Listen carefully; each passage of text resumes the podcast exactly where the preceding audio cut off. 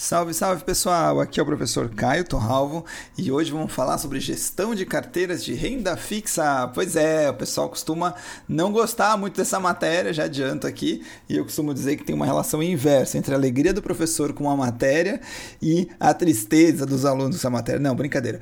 Essa aula aqui é muito legal, a gente vai falar de uma forma bem prática sobre como fazer a gestão de uma carteira de renda fixa, tá? É uma aula muito interessante. Só que aí eu vou falar desde já. É muito importante que a gente tenha as bases é, da teoria de renda fixa muito bem estabelecidas, porque para a gente fazer a gestão da carteira, alguns conceitos têm que estar tá muito claros para você. Então eu vou dar uma retomada nesse áudio aqui. Se você ainda tiver dúvida, ouve de novo, faz exercício, assiste a aula, manda sua pergunta.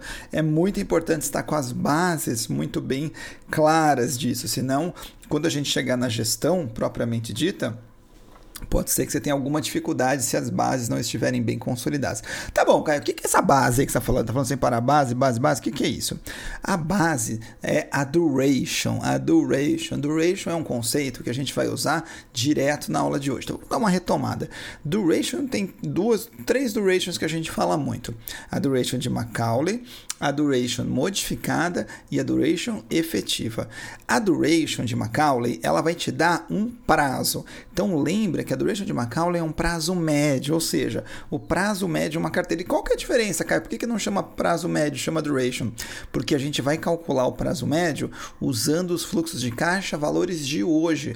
Ah, e por sua vez, quando a gente faz o prazo médio, a gente usa os fluxos de caixa nominais, sem se preocupar com o dinheiro no tempo. Então é assim, se você tem uma LTN, por exemplo, LTN é um título bullet que a gente chama, né? Ou seja, você vai ter um único fluxo de caixa positivo no vencimento. Qual que é o, o, a duration, qual é o prazo médio primeiro dos recebimentos desse título? Se todos os recebimentos vão aparecer no final de uma única vez no vencimento, concorda que o prazo médio de recebimentos é o próprio vencimento? Porque eu não tenho outro. Então a duration de Macaulay também é um vencimento. Então, título sem cupons, guarda aí. Duration é igual ao vencimento. E quando o título tem cupom, Caio? Quando o título tem cupom, eu começo a ter recebimentos anteriores. Então, concorda que meu prazo médio de recebimento vai diminuir? Ele vai ficar um pouquinho mais para a esquerda, se você pensar numa linha dos fluxos de caixa em que na ponta direita tenha o último recebimento.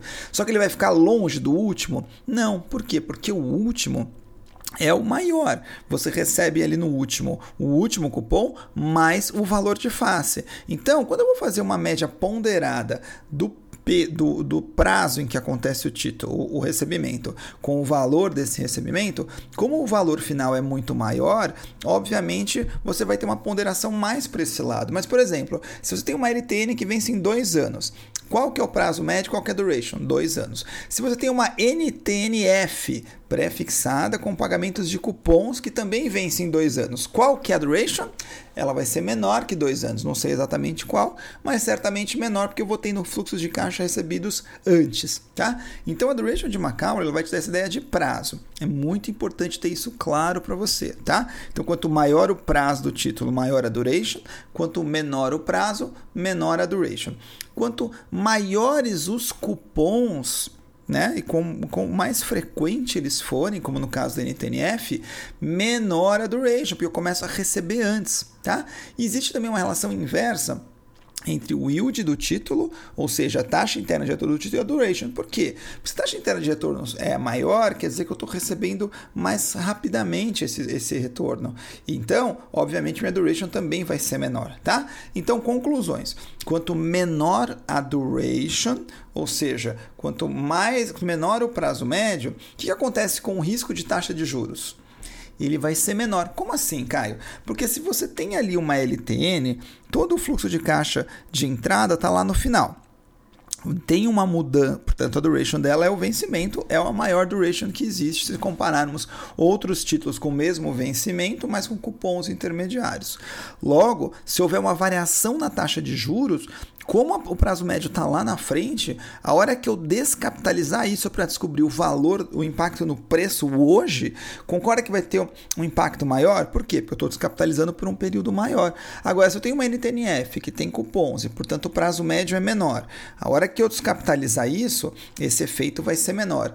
Portanto, quanto menor a duration do tipo da NTNF, menor o risco de taxa de juros. Ou quanto maior a duration, no caso da LTN, maior o risco de taxa de juros. Resumindo, quem tem cupom vai ter menor duration, menor risco. Quem não tem cupom vai ter maior duration e maior risco, tá bom? Então lembrando que é a duration de Macaulay. Aí vem uma tal de duration modificada, que é a segunda que a gente usa. Caio, o que é duration modificada?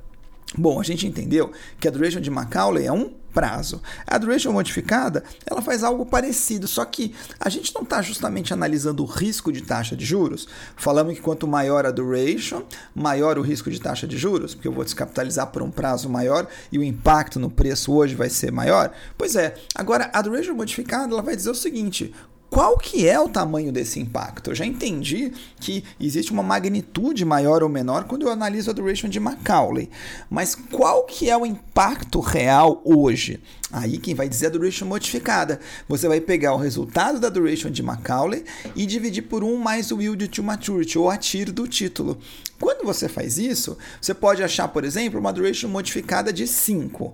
O que, que isso quer dizer? Isso quer dizer o seguinte: dado uma variação de um ponto percentual nas taxas de juros, o preço do ativo hoje, ou o preço da minha carteira hoje, vai variar 5. Ele varia 5 vezes o valor da variação da taxa de juros. Ah, se variar 2% a taxa de juros, quanto varia a carteira hoje? 10. Se variar 3, vai variar 15 hoje, porque nesse exemplo são 5 vezes.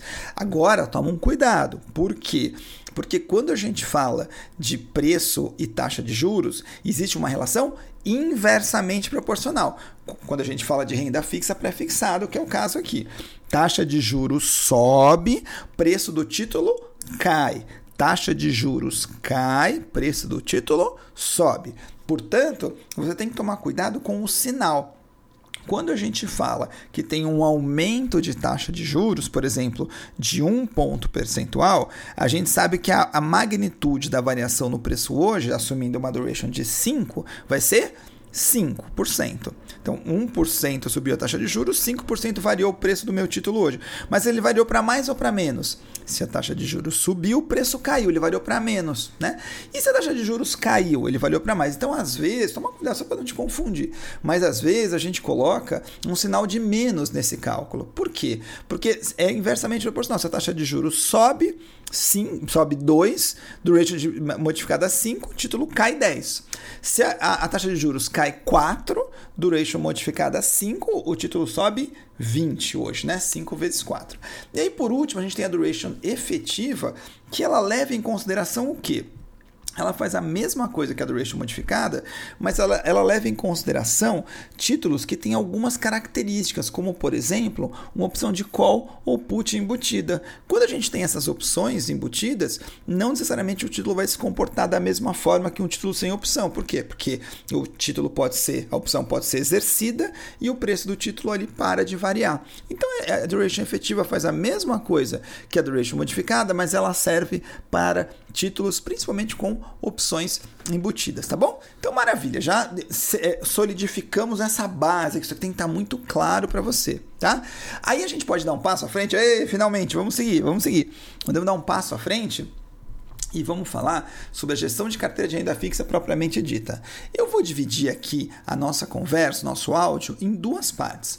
Uma, a gestão de carteiras relacionadas a um índice, a um benchmark, e outra relacionada a um passivo, a um passivo. Bom, o benchmark você já sabe, mesmo sem eu falar. Como assim, Caio? Pois é, pense o seguinte: quando eu tenho um benchmark em renda variável, que fica mais fácil de lembrar, ou eu quero acompanhar esse benchmark, seria uma é, gestão passiva, ou eu quero superar esse benchmark, que seria uma gestão ativa. Ah, Caio, mas é só isso? É mais ou menos isso. A diferença quando a gente fala de renda fixa é que às vezes você não tem um índice tão facilmente replicável como você tem na renda variável, por exemplo. Você pode tentar replicar o Ibovespa na renda variável. Dá um pouquinho de trabalho operacional, mas você consegue. Aqui na renda fixa, você tem um grande número de títulos de renda fixa e às vezes é difícil você ter uma duplicação literal do índice. Por isso que muitas vezes, quando a gente faz a chamada indexação pura, que é aquele aquela gestão passiva, que eu estou querendo acompanhar a variação do benchmark, muitas vezes eu estou menos preocupado em replicar os títulos em si e mais preocupado em replicar os fatores de risco do índice de referência, como por exemplo duration, crédito, quais são setores que tem papéis desse, desse índice, se tem algum risco de pré-pagamento e tudo mais, tá? Então, permite ao gestor, mesmo na indexação pura, alguma margem de manobra para você comprar determinados títulos individuais. Mas você tem poucas negociações, você tem que replicar né, minimamente algum índice, dadas essas restrições, e. É, você não tem grandes mudanças aí nesses fatores de risco, ao menos que o benchmark mude. Então, indexação pura, essa gestão passiva, só com essa ressalva, mas no final das contas a gente quer acompanhar o benchmark. Na outra ponta, eu tenho a gestão ativa. O que é gestão ativa, Caio? Eu quero superar o benchmark. Então, eu não estou preocupado em acompanhar, estou preocupado em gerar alfa, em superar o benchmark. Aí a gente tem uma série de coisas aí que a gente vai falar daqui a pouquinho. E no meio dos dois, de uma gestão 100% passiva e de uma gestão 100% ativa, surge uma gestão semi-ativa, que ela tem um pouquinho da passiva e um pouquinho da ativa. Qual que é a mais famosa? É a chamada indexação reforçada ou enhanced indexing. É, é a mesma coisa na renda variável. Por quê? Na renda variável você pode fazer uma gestão semi-ativa replicando o Ibovespa, por exemplo, e dando pesos maiores para determinados setores do índice em detrimento de outros. Por exemplo, imagina lá na renda variável, você replica o Ibovespa, mas você acha que as ações do setor financeiro vão ter um desempenho melhor que as ações do setor de consumo, por exemplo. Então, se você coloca um peso maior na sua carteira nas, nas ações do setor financeiro, comparativamente ao do índice, e um peso menor na, nas, na, nos títulos, nos ativos eh, de ações do setor de consumo comparativamente ao índice. Então, você está ali colado no índice, mas você fez uma pequena, uma refor um reforço na indexação para tentar aproveitar um ganho de mercado assim como lá na renda variável também, lá você busca algum retorno ativo, mas você tem uma grande preocupação ainda com track and error, quer dizer, você não quer desviar muito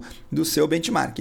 Quando a gente fala de indexação reforçada em renda fixa, é a mesma coisa, né? Eu quero acompanhar um índice, posso ficar mais ou menos pesado em alguma parte desse índice, tá? Geralmente a duration é igual a do índice, mas eu tenho algum descasamento modesto que fico mais ou menos pesado em alguns setores, alguns papéis, algum, alguns títulos, né?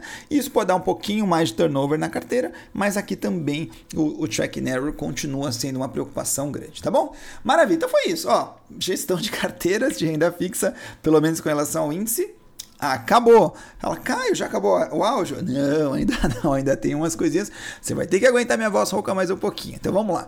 Vamos agora falar do Big Boy aqui, quer dizer, o grande menino aqui, quando a gente fala da gestão de carteira de renda fixa, mas em relação a um passivo. O que, que é isso, Caio? Imagina, por exemplo, um gestor de um plano de previdência benefício definido. Ele sabe que lá na frente ele vai ter que pagar uma aposentadoria para os participantes. Então ele tem claro ali um passivo que ele vai ter que ter dinheiro lá na frente dinheiro suficiente no momento do, da, de pagamento das aposentadorias para fazer frente a esse passivo. Então a gestão da carteira se torna muito mais complexa, porque agora eu tenho que fazer de tudo para eu ter condições de arcar com esse passivo. E qual que é um dos grandes desafios do gestor? Como o passivo está lá na frente, a duration dele é alta. Se a duration dele é alta, risco de taxa de juros também é alta. E aí vai dar uma chacoalhada grande hoje, né?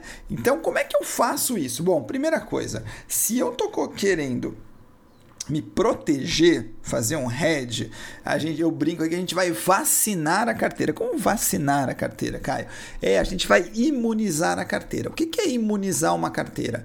É uma estratégia para mitigar o risco, combinando duration de ativos e passivos. Então, princípio básico da vacina, não, vacinação não, da, da imunização de carteiras. Princípio básico de você imunizar a carteira é você se proteger contra variações de taxa de juros.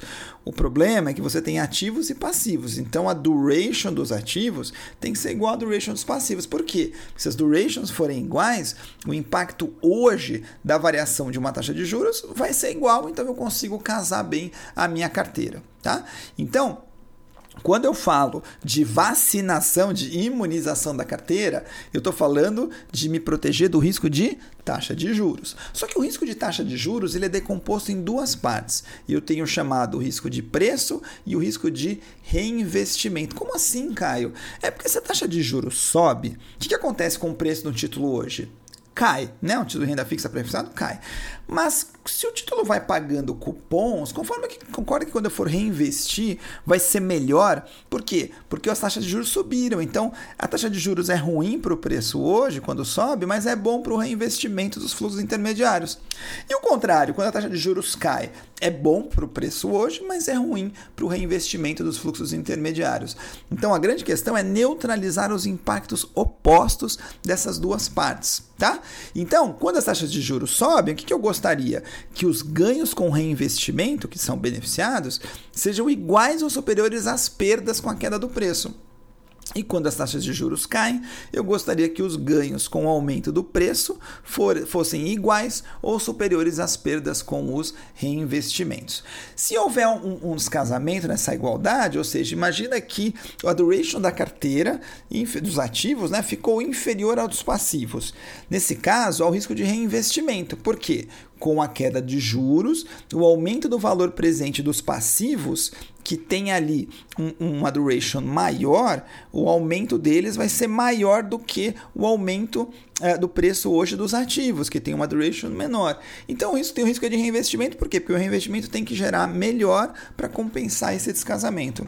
Agora, se a duration dos ativos for igual, for superior à dos passivos, o aumento da taxa de juros vai atrapalhar muito o preço dos ativos hoje. Então eu tenho um risco de preço, ou seja, eu, o, o, se o meu ativo tem uma duration menor, um aumento de juros vai impactar menos meu meu passivo hoje do que meu ativo. Agora, se meu ativo nesse cenário tem um, é, o meu ativo tem uma duration maior, o aumento de taxa de juros piora o preço hoje. Então a gente tem um risco de preço. Então é um grande desafio mesmo você imunizar a carteira, é um grande desafio. Além disso, conforme o tempo passa e as taxas de juros flutuam, a gente precisa constantemente rebalancear a carteira. Então, olha, já te digo, não é moleza gerir carteira de renda fixa. Pode ser, é muito legal, mas é bem trabalhoso. Agora, como é que então é, o, o gestor faz para imunizar, Caio? Me conta um pouco como é que funciona isso na prática. Bom, precisamos pensar numa estratégia geral, depois a gente vai para as mais específicas. Além disso, uma carteira pode ter um ou múltiplos passivos, tá? E a variação nas taxas de juros pode ser uma variação paralela ou não paralela. Fala, Caio do céu, como é que eu vou resolver esse problema? Calma, fica aqui comigo. Pelo seguinte motivo, ó, vamos começar pelos movimentos nas curvas de juros. Por quê? Porque a grande maioria das estratégias de imunização que a gente fala, elas servem melhor para mudanças paralelas na curva de juros. O que é uma mudança paralela? Pensa na curva de juros. Ela vai subir, todos os vencimentos sobem na mesma magnitude, paralelo, ou todos os vencimentos caem, né? As taxas de juros caem todos os vencimentos na mesma magnitude. Então, ela está transladando, trasladando paralelamente, transladando, ficou feio, né? Paralelamente, tá? Essa é uma situação que fica menos difícil de você imunizar a carteira, tá? Menos difícil. Agora, quando você tem variações não paralelas, que a, carteira, a, a curva pode ficar mais inclinada, menos inclinada, aí a gente precisa de um método mais complexo de programação linear para resolver esse problema da imunização.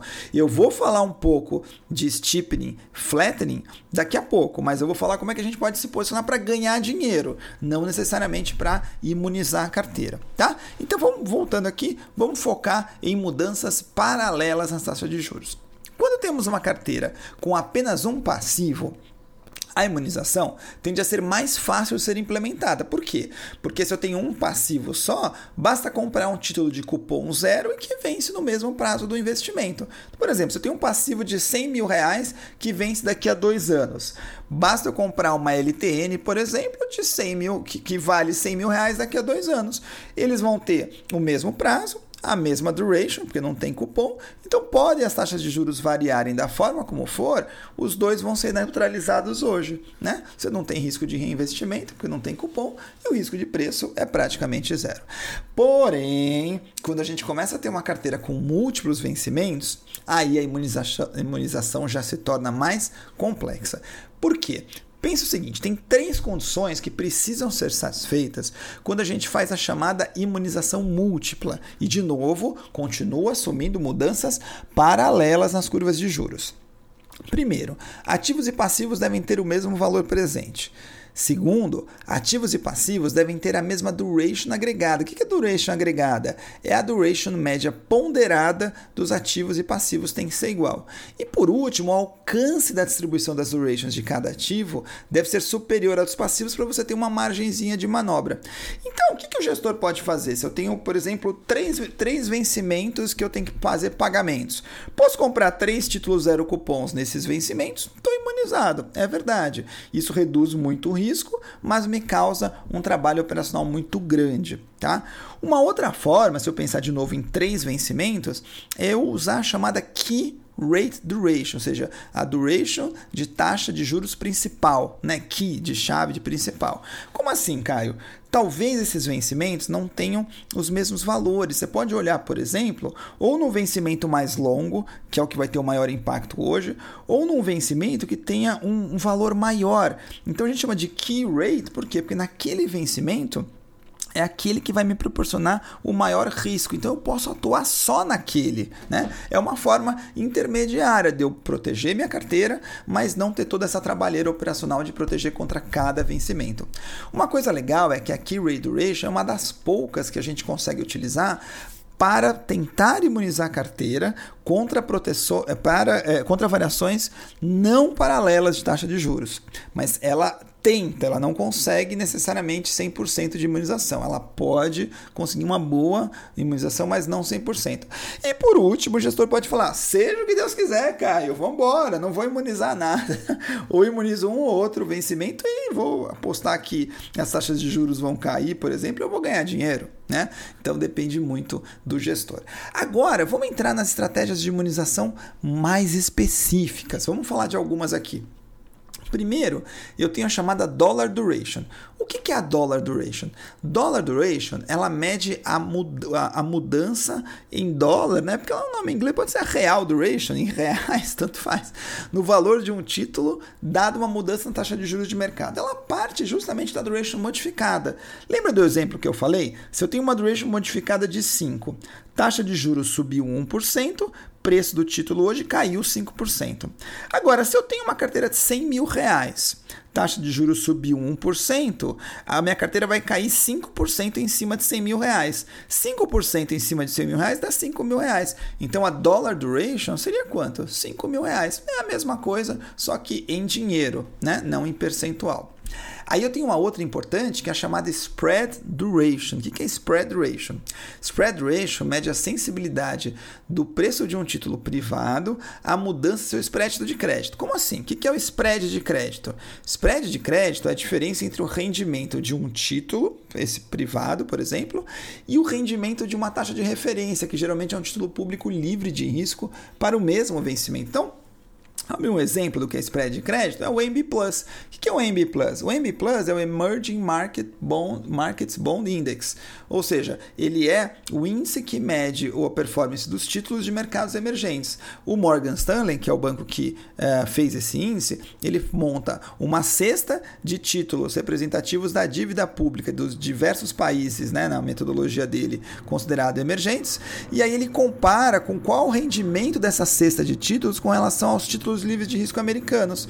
Se eventualmente os países em desenvolvimento, né, começam, os países emergentes começam a ter uma economia melhor, pode ser que o risco de crédito deles caia, então o spread diminui, ou seja, eu vou pedir um pouco menos acima do livre de risco americano, né? Ou o contrário, pode ser que o, o, a economia dos países emergentes esteja indo mal e aí a gente pode pedir um spread maior, ou seja, um, um rendimento maior acima do livre de risco americano para compensar esse maior risco, tá?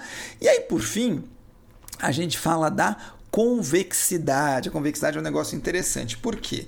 Porque a duration efetiva, a duration modificada, que é essa que eu falei, né, que dada uma mudança de 1, se a duration modificada for 5, a gente vai variar o título em 5%, é nessa proporção. A duration modificada, ela pressupõe um ajuste linear por que linear? Porque eu estou falando, a cada 1% que muda a taxa de juros, preço do meu título varia 5. Aí você pode falar, se a taxa de juros variar 2, 5 vezes 2, 10, se variar 3, 3 vezes 5, 15, se variar 4, 4 vezes 5, 20. Então ela é linear. Só que se você vira aí o gráfico de um, de um, é, de um preço com taxa de juros, você vai ver que ele parece uma curva.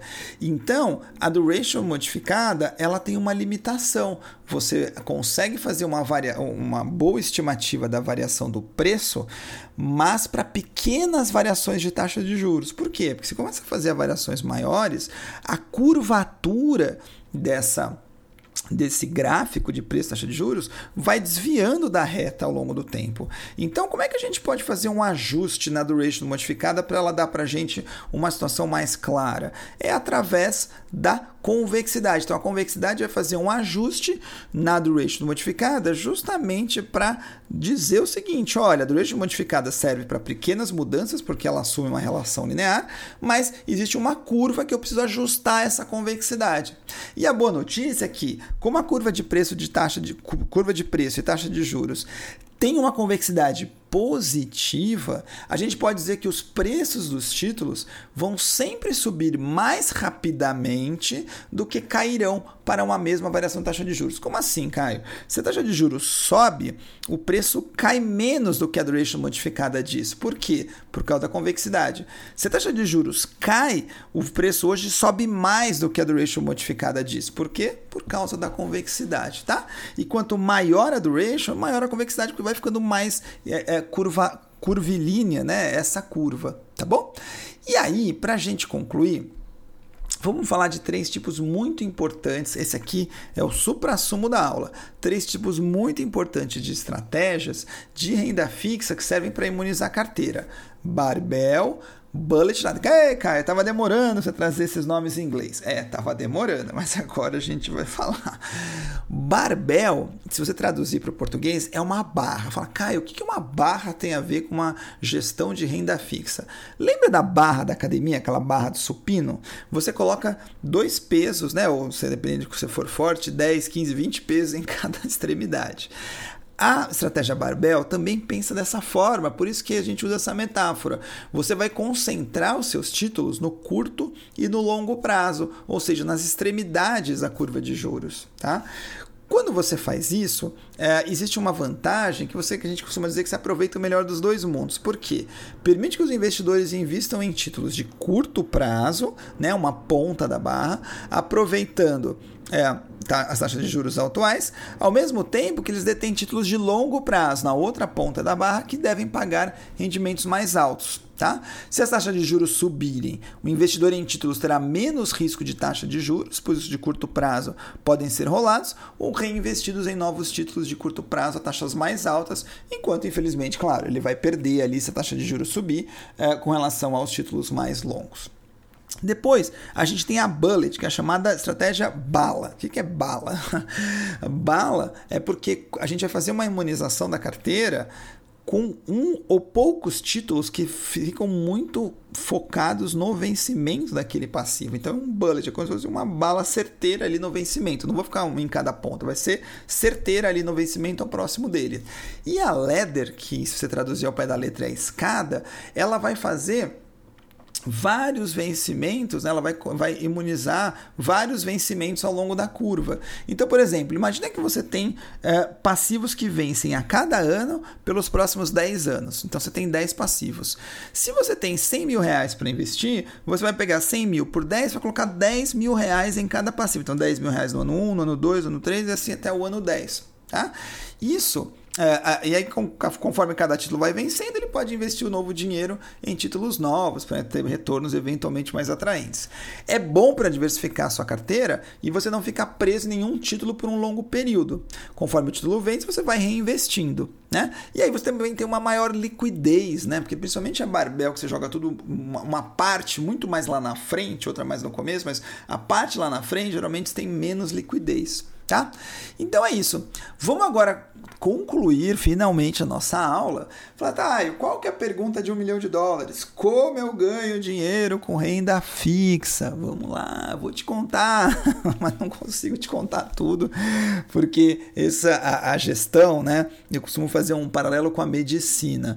Você, a, e aí o cirurgião você aprende muito na faculdade, depois na residência, mas é uma arte, né? A medicina, principalmente cirúrgica, é uma arte. Você tem a parte da ciência, mas você tem a parte da arte ali, da, da, da é, dos, das habilidades manuais do cirurgião, da experiência, da segurança e tudo mais, né? Quando a gente fala de gestão de carteiras, é a mesma coisa. A gente está trazendo aqui muito da ciência, mas tem uma arte prática do gestor, né? Mas vamos falar aqui do que, que a gente consegue contribuir aí. Como é que o gestor ganha dinheiro? Ah, Caio, quando a taxa de juros sobe, é bom ele estar tá vendido, é verdade. E quando a taxa de juros cai, é bom ele estar tá comprado, é verdade, porque o impacto é o oposto aqui. Tá bom, mas isso aqui é a mesma coisa. Você falar com um cara que quer investir na bolsa, você compra barato e vende caro. É, não diz nada, né?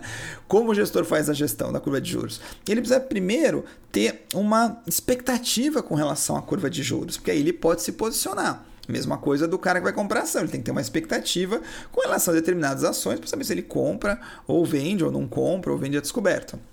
Então, a gente precisa primeiro conversar aqui sobre quais são as teorias de expectativas de gestão de carteiras. Quais são as teorias é, com relação à gestão de taxa de juros? Quais são as teorias que dizem para a gente o comportamento esperado da taxa de juros? A primeira teoria é chamada teoria das expectativas puras. Como o nome diz, o comportamento das taxas de juros reflete o que? Justamente a expectativa dos agentes de mercado, ou seja, é a expectativa que o mercado tem com relação à curva de juros. Podemos ter uma curva de juros plana ou flat, quando os investidores acreditam que as taxas de juros vão ficar inalteradas, uma curva de juros negativamente inclinada, quando os investidores acham que vai haver quedas nos juros futuros, ou positivamente inclinadas, quando os investidores acreditam que os juros vão subir. Caio, isso é muito óbvio. É, é a chamada teoria de expectativa pura. Então, o ponto aqui é o seguinte: o investidor não estaria preocupado com cada vencimento, e sim com as expectativas dele com relação à curva como um todo. Legal. Essa coisa do vencimento ela contrasta drasticamente com a outra teoria que fala sobre a preferência por liquidez. Essa teoria que fala de preferência de liquidez, ela fala o seguinte: as taxas de juros mais no futuro têm mais incerteza e geralmente taxas de juros mais no futuro são menos líquidas. Se estão mais longe, são mais incertas e menos líquidas, se eu tenho preferência por liquidez, eu só vou investir nessas taxas de juros mais longas se eu tiver um prêmio por essa, por essa pouca liquidez.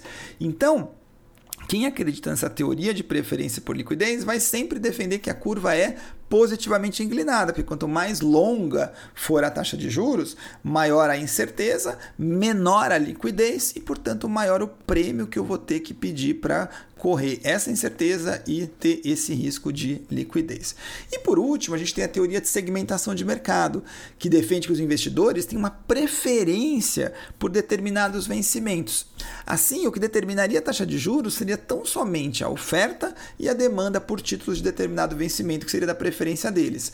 Então, se a curva de juros está positivamente inclinada, os defensores dessa teoria de segmentação do mercado dizem o seguinte: a causa seria uma baixa demanda por títulos de longo prazo. Se ela está positivamente inclinada, o título de longo prazo está com uma taxa de juros alta. Lembra que tem o inverso? Isso significa que o preço deve estar tá baixo, pouca gente está procurando. Né? Se tem uma, uma curva de juros plana, é que a procura pelos títulos em, diversos vencimentos é a mesma, e se tem uma taxa de juros, é, é, uma curva inclinada negativamente, significa que tem uma demanda alta por títulos de longo prazo, o preço subiu e os juros caíram, tá? Então, baseado nessas três expectativas e na experiência do gestor, ele tem que ter um call, né? Ele tem que ter uma expectativa. Se ele acredita numa queda das taxas de juros mais longas, o que, ele tem que fazer? Se os juros mais longos vão cair, os preços hoje vão subir bastante. Então ele pode aumentar a duration, né, para aproveitar esse movimento, ou também vender LFT, vender pós e comprar pré. Né? Agora, se a expectativa for de elevação de taxa de juros mais longa, então ele deveria diminuir a duration dele, porque se ele ficar muito longo, ele vai sofrer muito. Né? Ah, Caio, mas se a expectativa dele for de que as taxas de juros mais curtas vão subir, se as taxas de juros mais curtas vão subir, ele vai ser prejudicado se ele ficar muito no curto. Então ele tem que fazer um hedge no curto prazo, que vai sofrer muito com a elevação dos juros, e gerenciar ali os vencimentos mais longos, que se as taxas de juros mais curtas vão subir mais, as mais longas nesse cenário subiriam menos. Tá? E falando de forma mais específica, vamos concluir nossa aula falando o seguinte: tem três grandes é, estratégias de gestão. E aqui eu não estou preocupado com a imunização, né, com a vacinação. Eu estou preocupado em ganhar dinheiro. Né? Eu tenho uma estratégia de steepening de flattening e butterfly. O que, que, é isso? Steepening, a gente diz, né, uma palavra meio tupiniquinha, a curva vai estipar. O que, que é a curva estipar? É que o vencimento de longo prazo vai subir muito mais que o de curto prazo, né? Ou seja, o spread entre os vencimentos, tá? Na mudança, vai aumentar muito no longo prazo. Então, sei lá, se é uma taxa de juros de longo prazo que era 10, vai para 15. A de médio prazo era 9, vai para 12, vai subir menos. A de curto prazo era 8, vai para 9, subiu um pouquinho. Né? Então você tem ali um steepening, ela vai ficar mais curvilínea. Qual que é a melhor estratégia nesse cenário? bullet de curto prazo. Por quê? Porque se todas as taxas de juros vão subir, você vai perder anyway. Então o melhor jeito é perder menos. Como é que você perde menos? Fica no curto prazo bullet, que é o que vai sofrer menos, né? E a pior de todas, a pior de todas é a barbell. Por quê? Porque você vai perder pouco no curto prazo com a parte curta da barbell, mas vai perder muito no longo prazo com a parte longa da barbell. E a leather é sempre no meio. Tá? É, e aí, se o movimento for o contar, contrário de flattening, de achatamento, ou seja, as de longo prazo caem bastante e a de curto prazo cai menos, ou até dá uma subidinha aqui de curto prazo para ela assentar. Bom, as de longo prazo estão caindo, é bom estar tá bem pesado no longo prazo, e se as de curto estão subindo um pouquinho para achatar, melhor eu estar tá é, vendido aqui no, no curto prazo, porque está subindo o curto prazo, eu vou perder dinheiro. Mas se eu estou barbel, é ótimo, por quê? Porque lá na frente estou ganhando muito dinheiro e perdendo pouquinho aqui no curto. Então, num, num, cenário de achatamento, a melhor é a barbel e a pior é a bullet, né? A pior é a bullet. E a leather fica sempre no meio, tá? É o contrário, tá? E aí, por fim, a gente tem a butterfly. O que é butterfly? Remete a uma, a uma borboleta, que as taxas de curto e longo são alteradas pela mesma magnitude, mas as de médio mudam menos. Pode ser uma butterfly positiva, em que as taxas das extremidades sobem mais que a mediana da curva, e negativa quando acontece o contrário, tá? Aí você tem que ver, aí tem que avaliar bem aí qual que foi a variação, né? Não dá pra gente dizer que necessariamente bullet, leather ou butterfly, ou, ou uh, bullet, leather, ou uh, o, o, a butter, a leather, ou a, a, a, nossa barbel vai ser pior ou melhor, a gente tem que usar, tem que ver direitinho a, a intensidade dos movimentos. E finalmente, professor, até gaguejando aqui que tá acabando a aula, nem tô acreditando tanta felicidade aqui para concluir. Como é que eu sei quanto que o gestor gerou de alfa, né, gerou de desempenho para a carteira, né? ou seja, a mão ali do gestor fez qual diferença? Aí a gente olha as chamadas fontes de retorno.